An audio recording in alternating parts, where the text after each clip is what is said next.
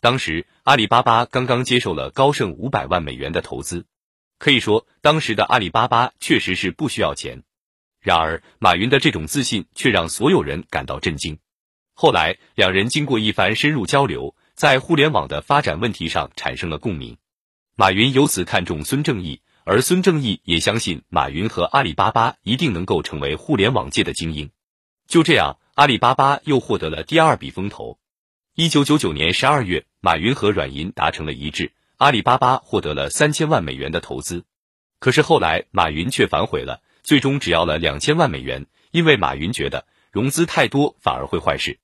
然而，阿里巴巴的融资才刚刚开始，互联网的寒冬便到来了。两千年，中国百分之九十以上的网络企业纷纷倒闭，此时刚刚起步的阿里巴巴却熬过了那个寒冬。当然。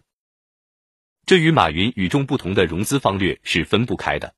对于企业在什么阶段融资最为合适的问题，马云曾经告诫创业者，在企业不需要钱的时候融资，这就是融资的最佳时间。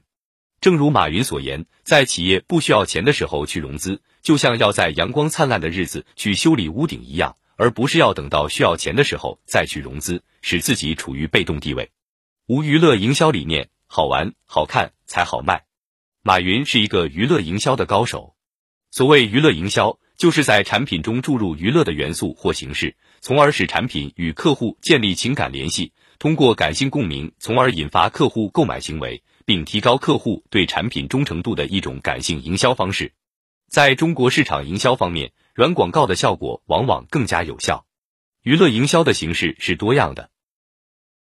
其中包括电影、电视等相互融合的各种营销活动。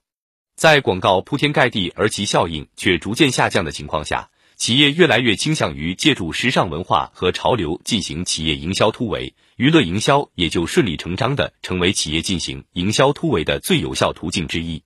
娱乐营销正是马云的主攻方向。二零零四年，淘宝网在推广过程中遭遇了易被易去的封杀，而马云就借助《韩城攻略》《天下无贼》《头文字 D》这三部电影为淘宝网开疆拓土。其中，《天下无贼》堪称经典战役。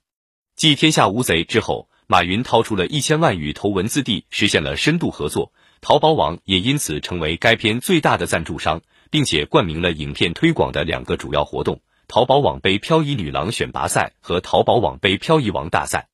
在此后长达数月的时间里，淘宝网借助赛车、周杰伦等时尚因素及名人效应。让淘宝网和头文字 D 一起成为大众和媒体关注的焦点，其中漂移女郎选拔赛更是成为娱乐新闻的焦点。二零零五年三月，为了给已经进入全面升级阶段的支付宝宣传造势，马云联合华谊兄弟公司将《天下无贼》植入支付宝广告，为支付宝量身定做了傻根这一角色。